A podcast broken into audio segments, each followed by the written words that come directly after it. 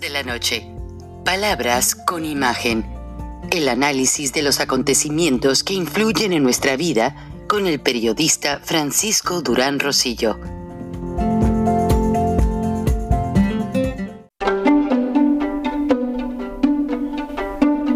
Frank Durán Rosillo eh, te saluda y los saluda a todos ustedes, su amiga María Celeste Raraz, para invitarlos a que se suscriban a mi canal de YouTube María Celeste Raraz, tal como mi nombre, donde les informo todas las semanas eh, sobre entrevistas que tienen un... El mundo se olvida de los problemas, terremotos, cosas tristes y todo mundo festejamos el Día de la Amistad. Bienvenida, Vale Laco, experta en inteligencia emocional financiera, y creo que tienes mucho que decirnos respecto al amor y el dinero, que se ve un tema muy interesante porque muchas, con perdón tuyo, muchas parejas deciden su relación matrimonial o de amistad basados en que si hay una seguridad económica o no la hay. ¿Cómo ves eso? Vale, bienvenida. Feliz Día de la Amistad. Genial, muchísimas gracias. Eh, gracias, Francisco. Me encanta estar acá de nuevo. Eh, me encanta el tema y me, encanta que digas feliz día de la amistad, porque para mí es un aprendizaje. O sea, nosotros en Argentina tenemos, por un lado, el Día de los Enamorados, el 14 de, de febrero, pero después creo que es el 20 de julio, es el Día del Amigo. Ah, sí lo recuerdo, pero mira qué bien estás tú para este día porque tienes el signo de dinero en los corazoncitos de tu gráfica. Entonces, ustedes lo celebran en, el, en febrero también. Entonces. Claro, por eso, pero, pero es interesante porque ahora entiendo un poco más, porque, eh, por ejemplo, a mi hija en el colegio se, se, compartían chocolates, o sea, como que hubo mucho que iba más allá de la relación de pareja, ¿no? De, de, de amor de pareja, sino amor de amistad. Em, y, para mí yo no lo relaciono al amor de amistad porque para mí está el Día del Amigo en Argentina, que es el 20 de julio. Entonces, para mí es el Día de los Enamorados en cuanto a pareja. Em, y, bueno, no saludé a ningún amigo, de acá. De hecho, vos muy cálidamente me saludaste. No em, es tarde, ah, salúdalos a tu audiencia. Sí. Bueno, feliz Día de la Amistad para todos. Eh, y todas, un placer enorme. Así que bueno, y, eh, hoy me voy a concentrar en la parte de la pareja como vínculo amoroso, eh, en que yo, yo sé que tiendo a hablar entre el vínculo entre varón y mujer, pero esto puede ser cualquier tipo de vínculo, puede ser entre dos varones, entre dos mujeres, o sea, diferentes formatos, pero bueno, em, para simplificar, quizá hablo más de él y ella, porque muchas veces dentro de la misma pareja eh, se toma el rol, más un rol masculino o un rol femenino, más allá de que quizás sean dos varones o dos mujeres. Entonces, eh, por supuesto hay un montón de, formas, pero bueno, quiero eh, quienes, me, quienes nos están escuchando que, sepan que, que, hablo en el, en el, amplio espectro, que no estoy em, excluyendo a nadie, sino incluyendo todo lo contrario, ¿no? Pero sí me refiero al vínculo amoroso, no a un vínculo de amistad. Porque cuando el vínculo es amoroso, y me refiero de vuelta al vínculo para ponerlo dentro del contexto, ¿no? El vínculo amoroso en el cual se comparten muchas decisiones de dinero, porque uno comparte quizá un mismo techo, ¿no? Comparte, son las finanzas están compartidas. Muy diferente es cuando cada uno es un noviazgo, por ejemplo, y cada persona vive en su casa y después, por supuesto que ahí también hay intercambio porque está, si me invita, no me invita, si lo invito, no lo invito, la, lo, bueno, todo eso. Em, entonces, por supuesto que también ahí está. Pero mm, me encanta traer este tema en el Día de los Enamorados porque no sé si sabías, eh, Frank, que más del 50% de las parejas se separan por temas de dinero. O sea, es muy alta, es la estadística, la razón por la cual se separan. Em, entonces, eso nos lleva rápidamente a hipotetizar, ¿no? De que puede ser porque justamente no saben cómo manejar estos temas, porque claramente acá el dinero no tiene la culpa. Eso es lo primero, porque si no, no lo atraemos a nuestra vida el dinero. Si la culpa es del dinero y yo digo no quiero dinero, porque mirá los problemas que me trae, prefiero una relación que dinero y no. O sea, el dinero acá no tiene nada que ver. El acá lo que tiene que ver es nuestro analfabetismo emocional financiero que no nos permite justamente hablar inteligentemente de los temas de dinero con nuestra pareja, ¿sí? Primero, el primer cosa importantísima, ¿sí?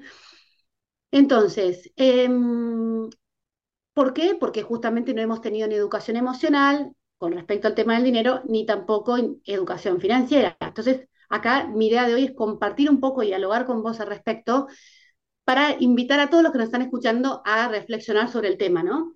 Em, la realidad es que justamente el dinero es, una, es, un, eh, es un recurso que se lo puede tomar como recurso de amor o como recurso de poder, ¿no? O sea, hay mucha, se puede generar mucha manipulación con el tema de dinero. Y como, como vos arrancaste, eh, Frank, con diciendo esto de que hay muchas parejas que eligen al otro de acuerdo a su situación económico-financiera, ¿no? Bueno, vale, es que eh, yo recuerdo que en, en, México tradicionalmente, y creo que esto también pasa aquí en los Estados Unidos, o sea, las familias no es que sean interesados, sino que quieren una seguridad económica para su hija, para su hijo, y, tú sabes que eso da una estabilidad, pues, en muchos aspectos, o sea, eh, lo cierto es que, eh, como dice el dicho, de amor no vive el hombre. Hay que, hay que trabajar muy duro y hay que traer los recursos. Tenemos un sinfín de proverbios. Dicen que el niño nació con su torta bajo el brazo.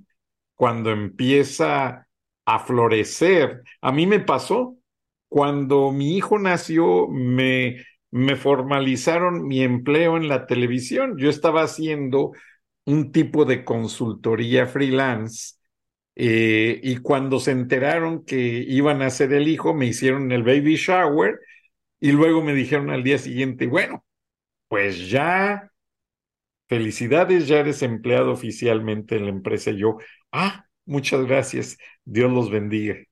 Excelente, vino con un pan bajo el brazo, nosotros decimos un pan. 20 años, vale, 20 años, o sea, mi hijo creció viendo ese trabajo.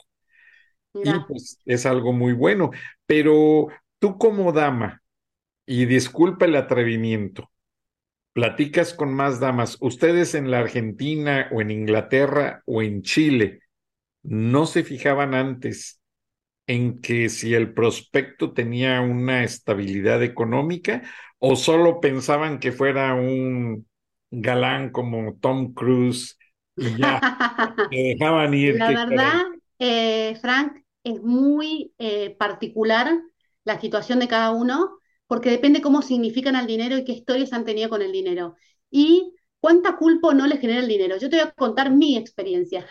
Y les cuento que nunca lo compartí este y me encanta poder compartirlo. Em, yo en ese momento eh, lo conocí a mi marido cuando tenía, creo que 25 24 años. Nos casamos a los 26. Y venía festejando, como decía mi madre, mi madre ya no está acá, pero era de la época donde se decía festejantes. Yo tenía mis festejantes según mi madre. Tuve varios festejantes y de hecho en ese momento estaba teniendo varios festejantes que eran de muy buena posición económica. Venían con un super auto, me regalaban un ramo de 30 rosas, o sea, súper regalos. Y a mí, eso, mirá lo que era, me generaba, me generaba rechazo. o sea, yo, de hecho, yo siempre digo que soy mi primera alumna, ¿sí? O sea, yo, yo la verdad que tuve que trabajar mi vínculo con el dinero y todo, pero es como que yo sentía que, que me estaba tratando de comprar con su dinero. Y a mí no me gustaba eso, porque yo por haber tenido experiencias de mastica con temas de dinero muy fuertes, para mí todo, todo, todo la culpa era del dinero.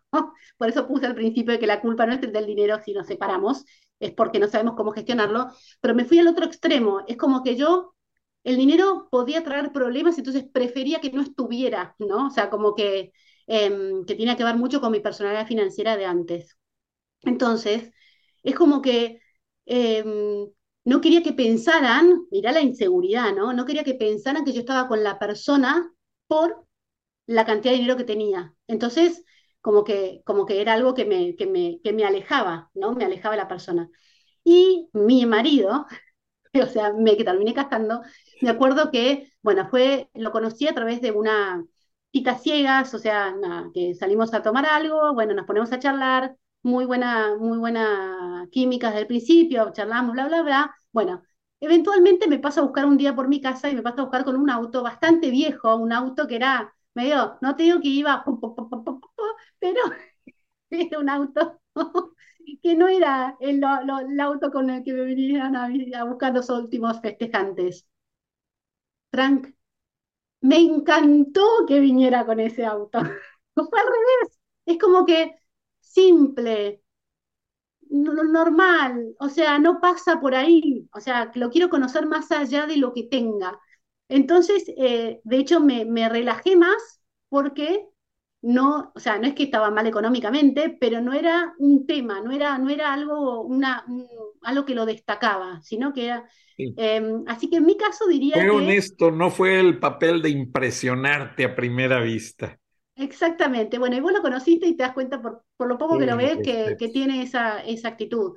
Em, pero bueno, o sea, hay otras mujeres que no, justamente dicen, bueno, yo quiero viajar, yo quiero vestirme bien, yo quiero no sé qué. Y encima también, que es interesante hablar de este tema, porque de hecho la columna en, en, en, la, en, el, en el medio de la visión de Atlanta, que el título de la columna es La mujer y su inteligencia emocional financiera.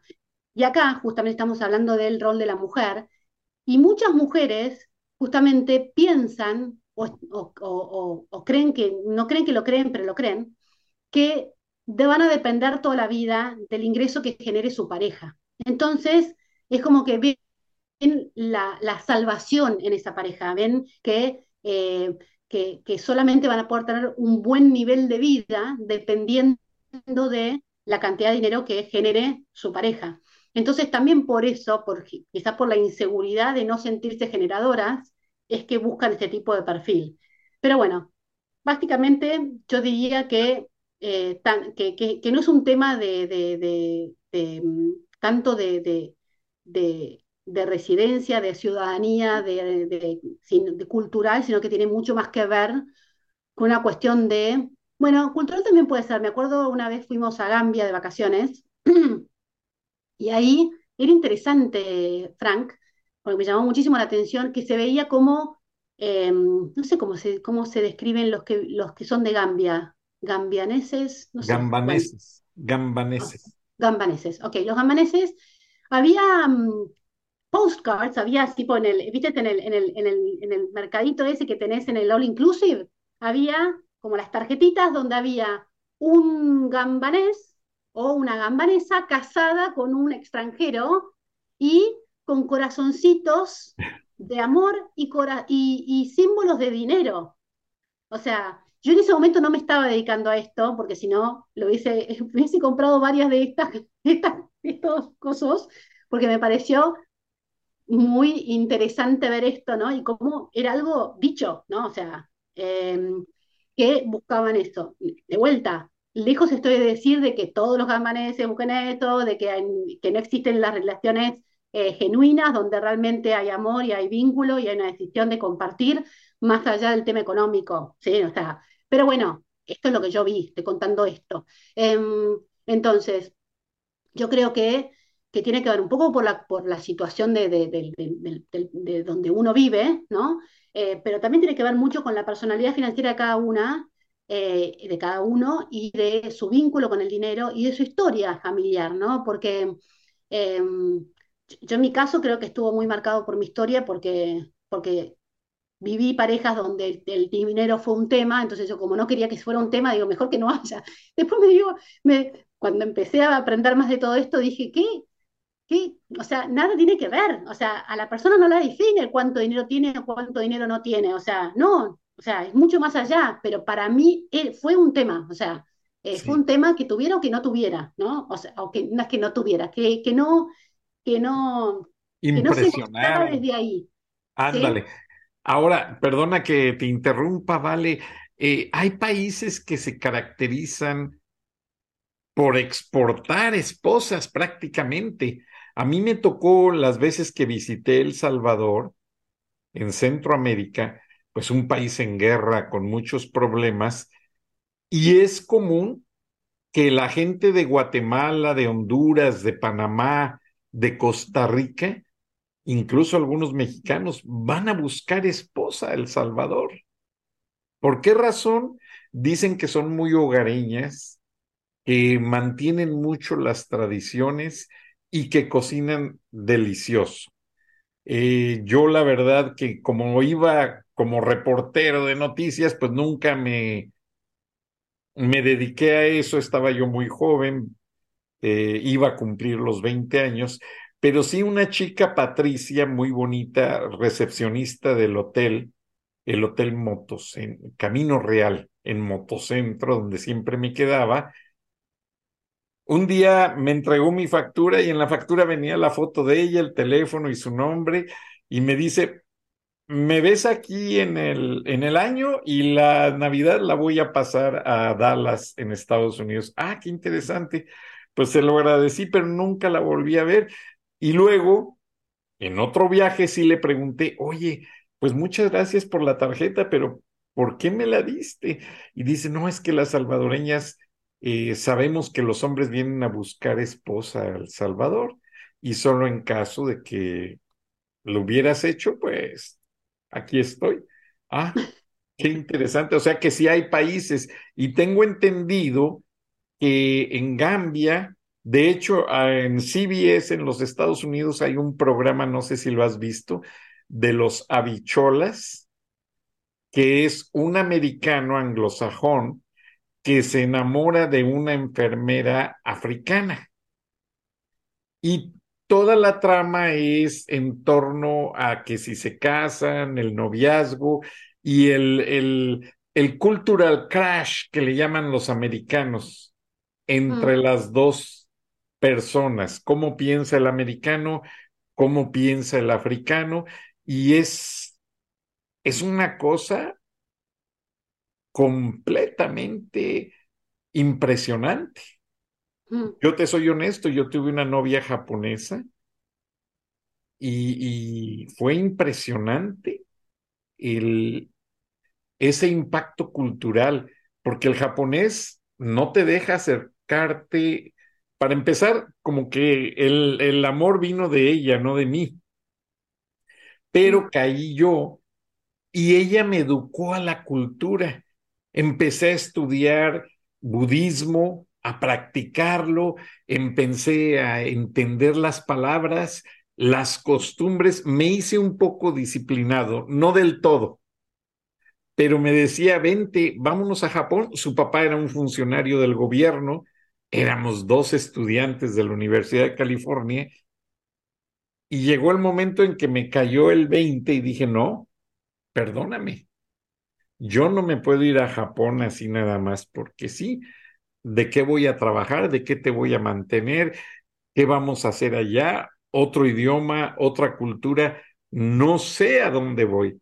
Y ella sí se puso muy triste, bastante triste, porque yo rechacé, porque en la cultura japonesa rechazarlos es súper triste, es muy malo y pese a que lo hice de la manera más diplomática, le llevé flores, la llevé a comer y todo, y pues es difícil, es difícil en ocasiones.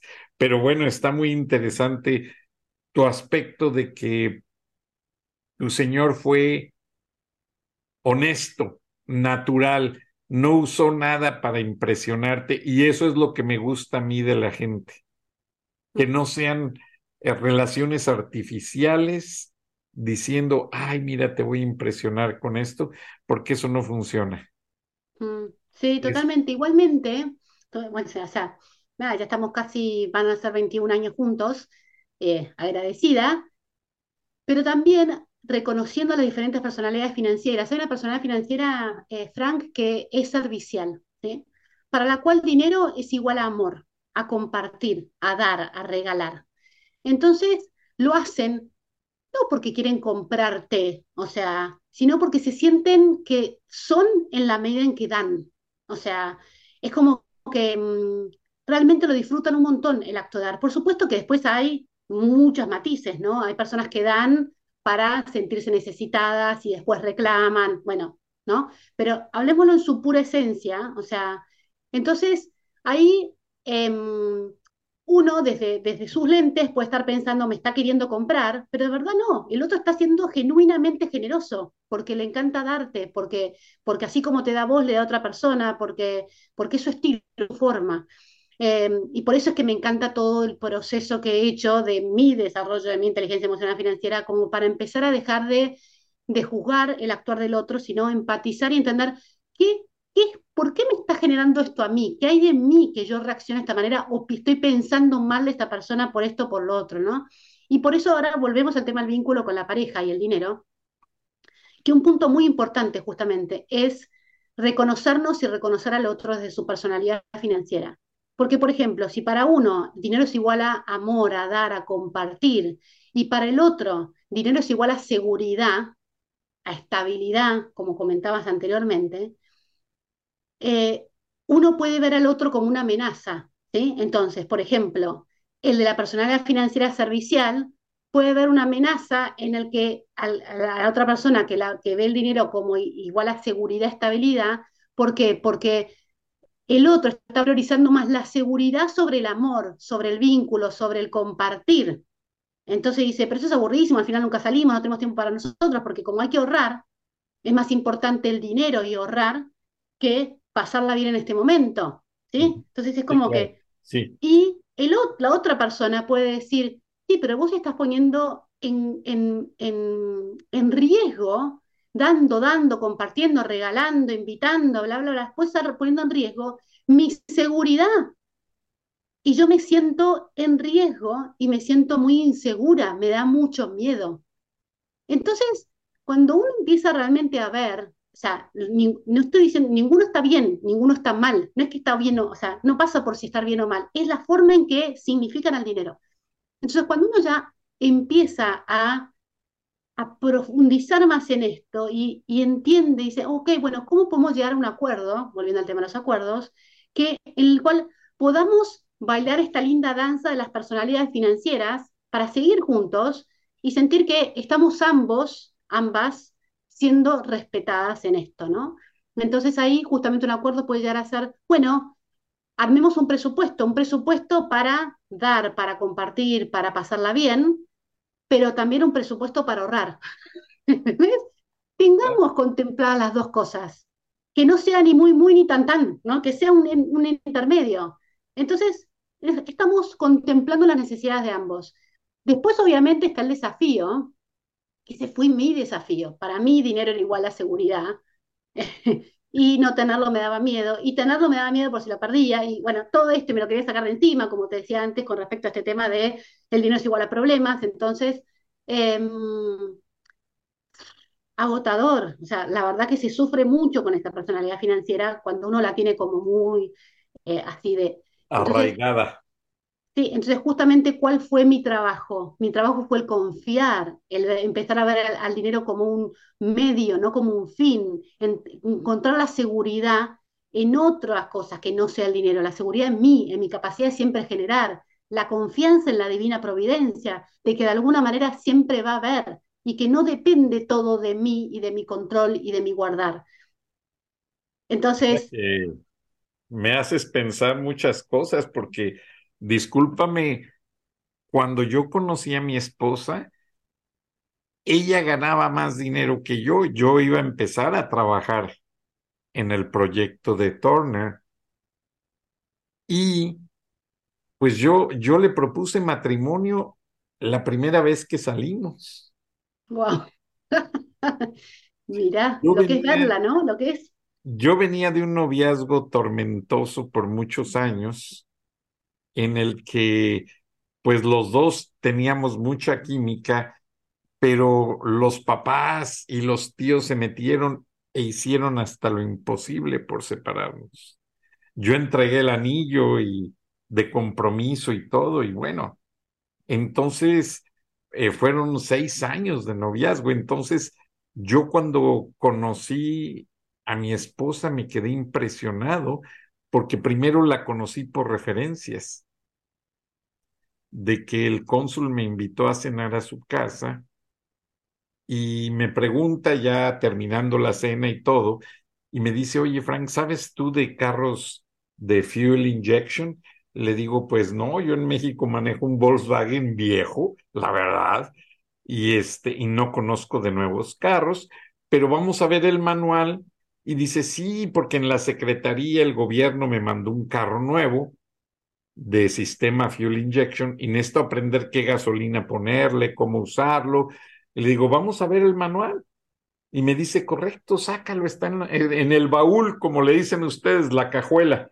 Y voy y abro el baúl y le digo, cónsul, con todo respeto, esto está lleno de cajas de zapatos, con ropa muy bien organizada, blusas, ropa interior, chaquetas, jeans, todo de ropa de mujer, pero lleno.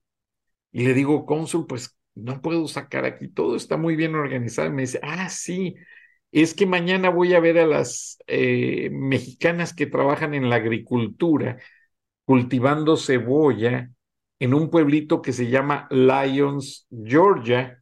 Ojalá y algún día tú y Paul puedan ir porque es un modelo económico latino precioso, ¿eh? gente muy productiva. Y le digo, ay, cónsul, entonces, ¿qué hago? Y dice, no, no, no las muevas me las dio Esperancita porque cada vez que voy a ver a mujeres campesinas, ella me junta ropa de ella y su hermana y amigas y me organiza algo muy bien y llego yo y como la cebolla se cosecha en el lodo y están en el campo, las mujeres muchas veces no están no, no pueden ir a un mall, a una tienda a comprar zapatos nuevos porque eso lo pierden, el, el lodo es muy fuerte y les destruye la ropa. Y, y, me dice que se lo agradecían mucho y le dije, oiga, cónsul, pues quiero conocer a Esperancita. Y me dice, ¿para qué? Y le dije, para casarme con ella. Después de haber escuchado esto, eso me dice que es la mujer maravillosa que yo ando buscando. Total, la famosa Esperancita andaba de vacaciones y no regresaba. Me dice el cónsul, yo no me meto, pero búscala y el día que la encuentres la invitas. Pues después de un mes la encontré, la invité a cenar, le dije quién era yo y esto y lo otro. Y le dije, mira, antes de que me digas cualquier cosa, creo que eres la mujer en quien yo he pensado y buscado para casarme. Así es que me quiero casar contigo. Luego te traigo el anillo, luego te traigo todo, perdón, el solo tengo de frente. Y se quedó impresionada, pero no me dijo que no. Mira.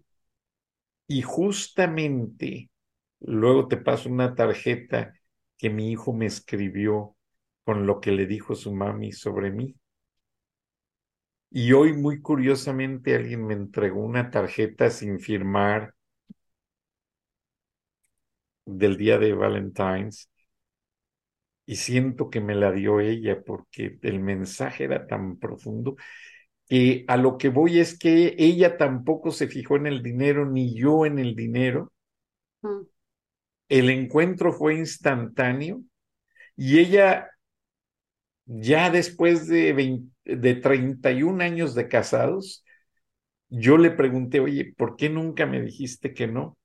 Y me dice, ¿sabes qué? La seguridad con que me propusiste matrimonio me impresionó. Tengo amigas que han hecho la gran fiesta muchos meses ah, saliendo como novios y el día de la boda las han dejado en el altar y me imagino que tú has conocido casos así las han dejado en el altar vestidas. Y a mí tu seguridad me dijo, este hombre va a ser el padre de mi hijo. Y así fue. O sea, son cosas que Dios te pone en el camino, ¿vale? Pero bueno, lo económico no es el aspecto y, creo que por eso nos entendemos tan bien. Mm, mm, totalmente. No, hago wow, qué, qué lindo, Francisco. Qué, qué bendición, ¿no? Uf. Pero bueno, dile a la audiencia qué necesitan pensar para unirse en matrimonio si acaso no tienen el dinero suficiente. Y, em, o sea, ya, ya en el matrimonio, estando en matrimonio. o para empezar matrimonio, proponer. O sea... Em, la realidad es que, como le hablaba, yo tengo de hecho un, un sobrino que vive en China, casado con una china y tiene un, hijo chino, así que me hacías acordar con respecto al tema de, tu novia japonesa.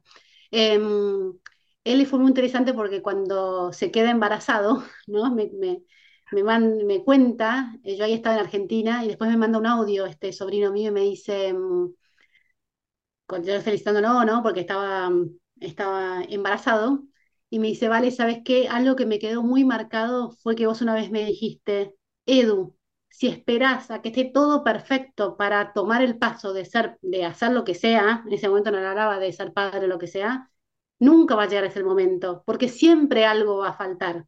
O sea, todo se va acomodando después, ¿no?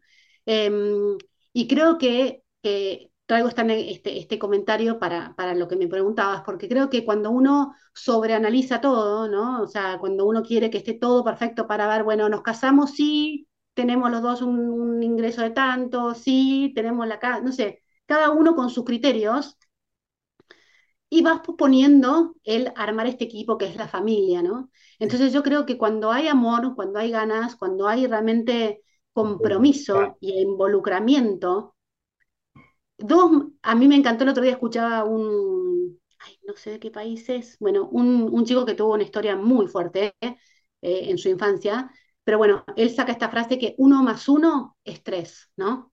Entonces, eh, si nos unimos realmente como equipo, no solamente, o sea, logramos dos, sino que nos multiplicamos y logramos mucho más que dos, ¿no? Está la típica frase que el, el todo es más que la suma de las partes. Entonces, creo que, eh, que sería un poco este uno más uno es tres, ¿no?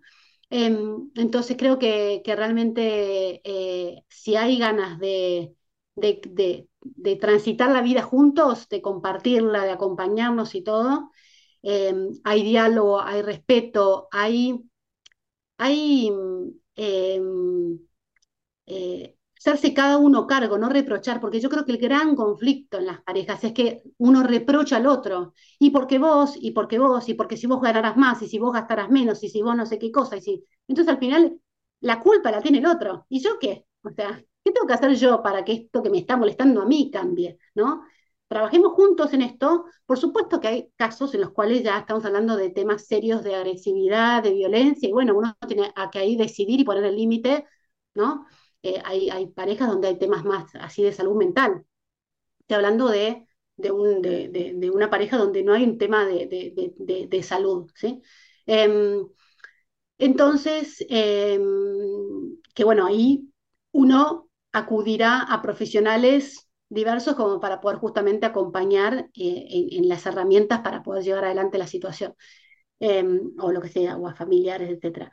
Pero creo que, que si, si las ganas están, o sea, como puse en, la columna y en un posteo que hace poco, creo que la frase fue que, que, mm, que, el amor siempre sea más fuerte, ¿no? O sea, que ninguna discusión por temas de dinero nos separe, sino que nos potencie, nos lleve a una mejor versión, porque yo creo que realmente cuando uno se pregunta, ¿para qué buena razón me está pasando esto en la vida? ¿no? Estoy teniendo estas discusiones, esta situación económica, bueno, y uno de eso hace de esa situación un aprendizaje, es como que se eleva, sea, evoluciona, ¿no? Es como que aprende y, y después lo lleva mejor.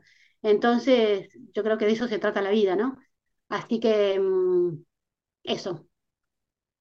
Wow, pues me, me has dejado impresionado, ¿vale? Porque pues el factor confianza y la empatía de pareja tiene mucho que ver. Gracias a Dios, pues sí, como todas parejas, mi esposa y yo discutíamos por temas de dinero, pero como yo nunca he tomado así de que ser, ya ves que hay hombres que el fin de semana traen a los amigos, eh, con cerveza y ándale mujer, prepárate una buena cena, que aquí están los amigos. Yo jamás. Y mm. a los amigos que me decían, oye Francisco, ¿por qué contigo nunca podemos ver un, un partido de fútbol? Y les decía, mira, con mucho respeto, lo vemos en un restaurante, porque mi esposa no es tu sirvienta. Y yo siempre partí de esa base. Mm. Y el que quiera ser mi amigo va a entender mi situación, pero mi esposa y yo tenemos muy poco tiempo, porque los dos trabajamos, para compartir las cosas buenas, entonces no vamos a meter extraños que nada más nos vengan a criticar y al final del día no les vamos a dar gusto con nada. Entonces mm, yo hice la misma educación que mi padre me dio. ¿Sabes qué, hijo? A veces los amigos se convierten en tus verdaderos enemigos. Eh, no le des gusto a los amigos, atiende a tu esposa al máximo. Y vieras qué buen consejo, ¿vale? Porque mi esposa y yo hacíamos todo juntos. Ella y nuestro hijo fue nuestra prioridad. Nunca contratamos niñera. Si nos invitaban a una fiesta, una boda, ya ves que hay gente que dice, por favor, no niños. Ah, bueno, pues nada más mandábamos el regalo, no vamos. Oye, pero no, si no va nuestro hijo, no vamos nosotros. Entonces, eso a mi esposa le encantó, porque aquí en Estados Unidos, las niñeras, si no las conoces bien, hay que tener mucho cuidado, porque son las que se ponen a hacer drogas en frente de los chicos y allí ellos, aunque no se dan cuenta su inocencia, pero allí empiezan a ver esas cosas. Entonces, mi esposa se aterrorizaba, me decía, oye, ¿sabes qué? Niñeras no. Y le dije, tienes mucha razón. Yo también no estoy de acuerdo. Entonces, la relación de pareja no es solamente el dinero, es el saber convivir. También aquí en la casa tuya nunca se usó un plomero, nunca se usó un pintor, nunca se usó un electricista. Mi esposa nada más me decía, oye, ¿sabes qué? Ella se tapó el lavabo. Ah, no te apures, déjame conseguir esto y lo otro y al rato lo arreglo. A veces me pasaba hasta tres días para destaparlo, pero felices los dos. Y le decía, mira, nos ahorramos 500 dólares. ¡Ay, qué bueno! Y esto y lo otro. Yo siempre me hacía mis cortes de pelo, yo nunca voy al peluquero porque soy muy asqueroso. No me gusta que me toquen con el peine y las tijeras que usaron para 30 personas antes que yo. No. Yo compré mi maquinita en Sam's o en Costco y mira, yo me corto el pelo y como le decía a mi esposa, mira, ya me ahorré 20 dólares. Y me decía, tienes mucha razón. Y yo voleo mi calzado, o sea, yo nunca ando dependiendo de terceros para mis cosas personales. Y ella también empezó a pintarse ella su pelito y me dice, mira, hasta me queda mejor porque yo lo hago a mi manera. Porque ya ves que hay mujeres de salón, que todo tiene que ser el protocolo. Aparte les cobran carísimo y las dejan más feas, como yo le decía a mi esposa. Entonces, eso es importante. Es así, son las diferentes decisiones financieras que cada persona toma.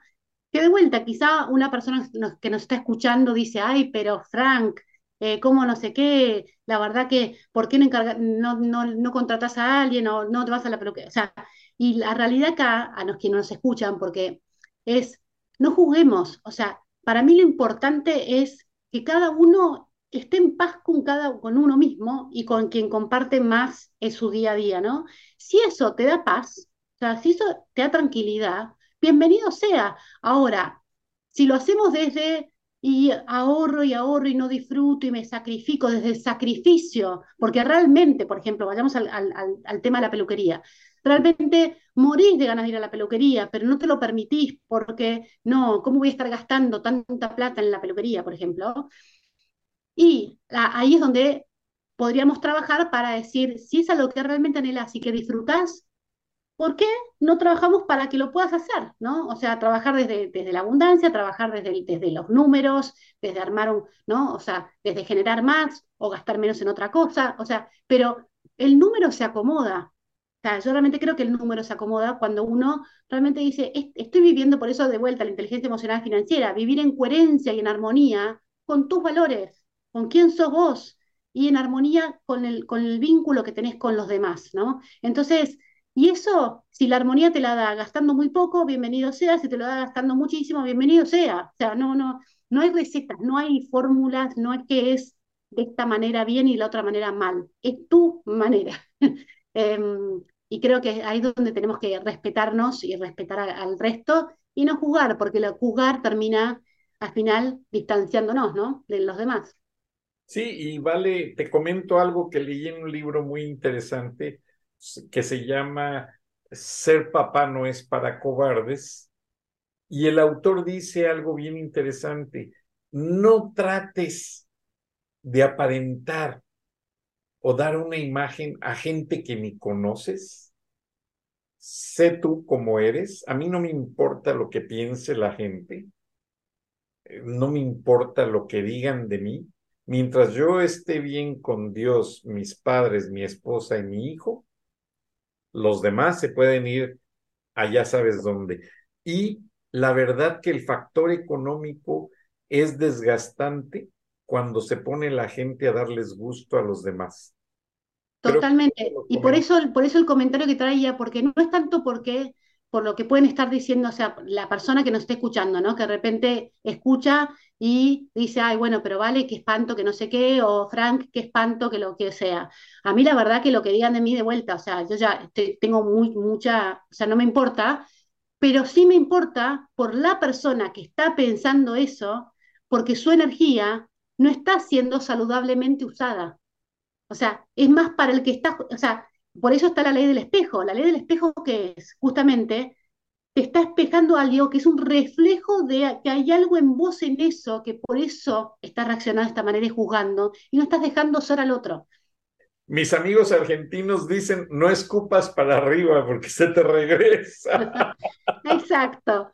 Así que va por ese lado la, intervención, porque justamente es para, para ayudar a quien nos escuche y nos juzga, por ejemplo, o el que escucha a otros y juzga, de que no es una buena energía que, eh, que, querés para tu vida, ¿no? Le digo a quienes nos escuchan, no te, no, no te sirve, no te sirve porque estás revuelta eh, mirando más al otro que mirándote a vos, ¿no? Y te, encontrando la coherencia en vos. Em, Exacto, y con el dinero pues tenemos que ser bien coherentes, ¿vale? Y se nos fue la hora, pero volando. Sí, pido el consejo de la experta emocional financiera, ¿cómo puedes mantener una relación amorosa? Que, por ejemplo, acá en Estados Unidos se usa mucho el 50-50, o sea, la mujer paga lo suyo, el hombre paga lo suyo, y para la renta cada quien pone su mitad, lo mismo con la luz, el, el, el, mandado, y si alguien quiere comer algo más, ah, no, no, pues ese lo pagas tú, porque no nos podemos salir de presupuesto.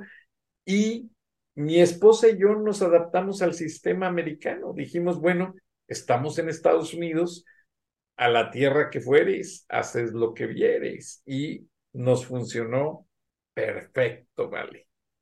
Mira, mira, ahí sinceramente para mí es... Con el dinero. Sí, para mí es cada pareja que arme sus propios acuerdos y reglas. Creo que, mm, que acá no, o sea, desde mi, humilde opinión y desde mi, comprensión de lo que es la parte de la psicología del dinero, etcétera, eh, creo que depende mucho de los espacios que cada uno ocupa dentro del equipo familia, el espacio del cuidado de los niños, la tarea del hogar, de generar ingresos, etcétera. Entonces creo que, el 50-50 no le funciona a todo el mundo. Eh, en cuanto al aporte de dinero, hay mujeres que no trabajan, hay hombres que no trabajan y el otro es el proveedor, entonces ahí sería imposible el 50-50 y el acuerdo quizá es, y quiero que uno esté 100% con el hijo, con los hijos, etc. Entonces, creo que, cada uno tiene que diseñar su, forma de, de, acuerdo, pero sí cuidando mucho tanto los intereses familiares como los intereses personales. Entonces, por eso, por eso es muy importante tener una muy buena conversación y hacer, porque, y también uno puede estar ganando 100 y el otro 10, y 50-50, ¿qué? O sea, quizá ahí podemos ir a porcentaje, ¿no? Yo pongo este por ciento de mi ingreso, vos pones este por ciento de tu ingreso. Eh, creo que, que, es muy complejo y que, y, de hecho le aconsejo a todos los que nos están escuchando de que eh, tomen ideas de otras personas pero después armen su propia forma, porque cada uno tiene su propia receta, cada uno tiene su propia forma de irse a dormir, acurrucado, o sea, es como que cada uno tiene su estilo, ¿no? Y bueno, respetémonos de vuelta en esto. Por educación financiera es mucho más fácil hacerlo, porque a veces que no tenemos, ¿no? La educación financiera como para decir, bueno, a ver, matemáticamente qué sería más inteligente, ¿no? Económicamente, financieramente eh, y también emocionalmente. Entonces creo que, que cuando uno tiene la educación emocional en cuanto a personalidad financiera, creencias, bla, bla, bla, y la financiera, ese acuerdo se lleva de una manera muchísimo más saludable. Vale, pues a tomar nota, a aprender de ti una vez más y bueno, tenemos algún adelanto para la próxima semana porque en esta inflación y en este problema de que la gasolina está afectando los precios de todo, yo no puedo creer que antes compraba una docena de huevos en dos dólares treinta centavos y ahora solo seis huevos ya me cuestan como cinco dólares. Mm, o sea, hasta los cuidas de que no se te vayan a romper porque dices, uy, están caros. Sí, totalmente. Sí, bueno, podemos ver un poco de eso en la próxima. Porque todo nos está afectando a todos. O mm, sea, yo lo estaba viendo desde el punto de vista de que es una cadena, un efecto dominó. Ahora que estoy organizándome para retirarme, veo que compañeros gente que, que trabaja más grandes que yo y dicen, es que no me puedo retirar, no puedo vivir de, lo que me da el gobierno. Y digo, ay Dios mío, ¿me irá a pasar eso? Y luego... De eso podemos hablar la próxima, me encanta la idea. Hablar de, eh, de, de, la libertad financiera, eh, que, que es un concepto muy interesante y es un objetivo que todos tenemos que tener y justamente no hay que descansar en el Estado para construir nuestra libertad financiera porque el Estado cambia, las reglas cambian. ¿no? Y mi hijo me dice, papi, a ti todavía te tocó el Social Security, a mí ya no me va a tocar jubilación. Mm. Lo que yo junte por mi lado, eso es lo que voy a, a tener para vivir, pero cuando yo crezca, que me haga viejo, el gobierno ya no va a dar dinero. Mm, Entonces, es preocupante. Mm. Es preocupante porque también se puede convertir como en Francia, que el gobierno está tratando de extender la edad para dar las ayudas, o sea, dársela a la gente más anciana y no tan jóvenes, porque creo que se las dan desde los 55 años, y pues la gente está con el grito en el cielo, mm. porque muchos se jubilaban jóvenes, podían hacer otras cosas, y bueno, son cosas de la vida, Vale Laco, experta en inteligencia emocional financiera. Te agradezco, Vale. Dios te bendiga. Un placer enorme, igualmente. Día de la amistad, porque nosotros así lo celebramos. Y también en Estados Unidos es el Día del Amor y la Amistad. Por eso le llaman Valentine's genérico, para no meterse en que si es un día de amor o un día de amigos, y todo el mundo se regala un dulcecito. Mira, lindísimo, me encantó. Voy a estar preparada para el próximo año. Con el favor de Dios, vale Laco. Gracias, Dios los bendiga a todos y nos vemos y nos escuchamos la próxima semana. Hasta entonces. Tema que ayuda a mejorarnos como personas y de paso son interesantes. Las pueden encontrar en mi canal de YouTube, así que los espero. Y se suscriben gratis.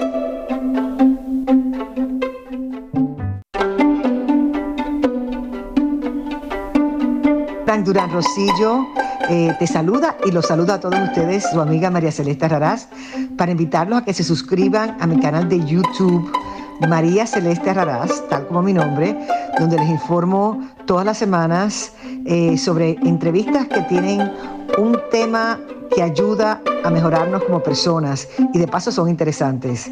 Las pueden encontrar en mi canal de YouTube, así que los espero. Y se suscriben gratis.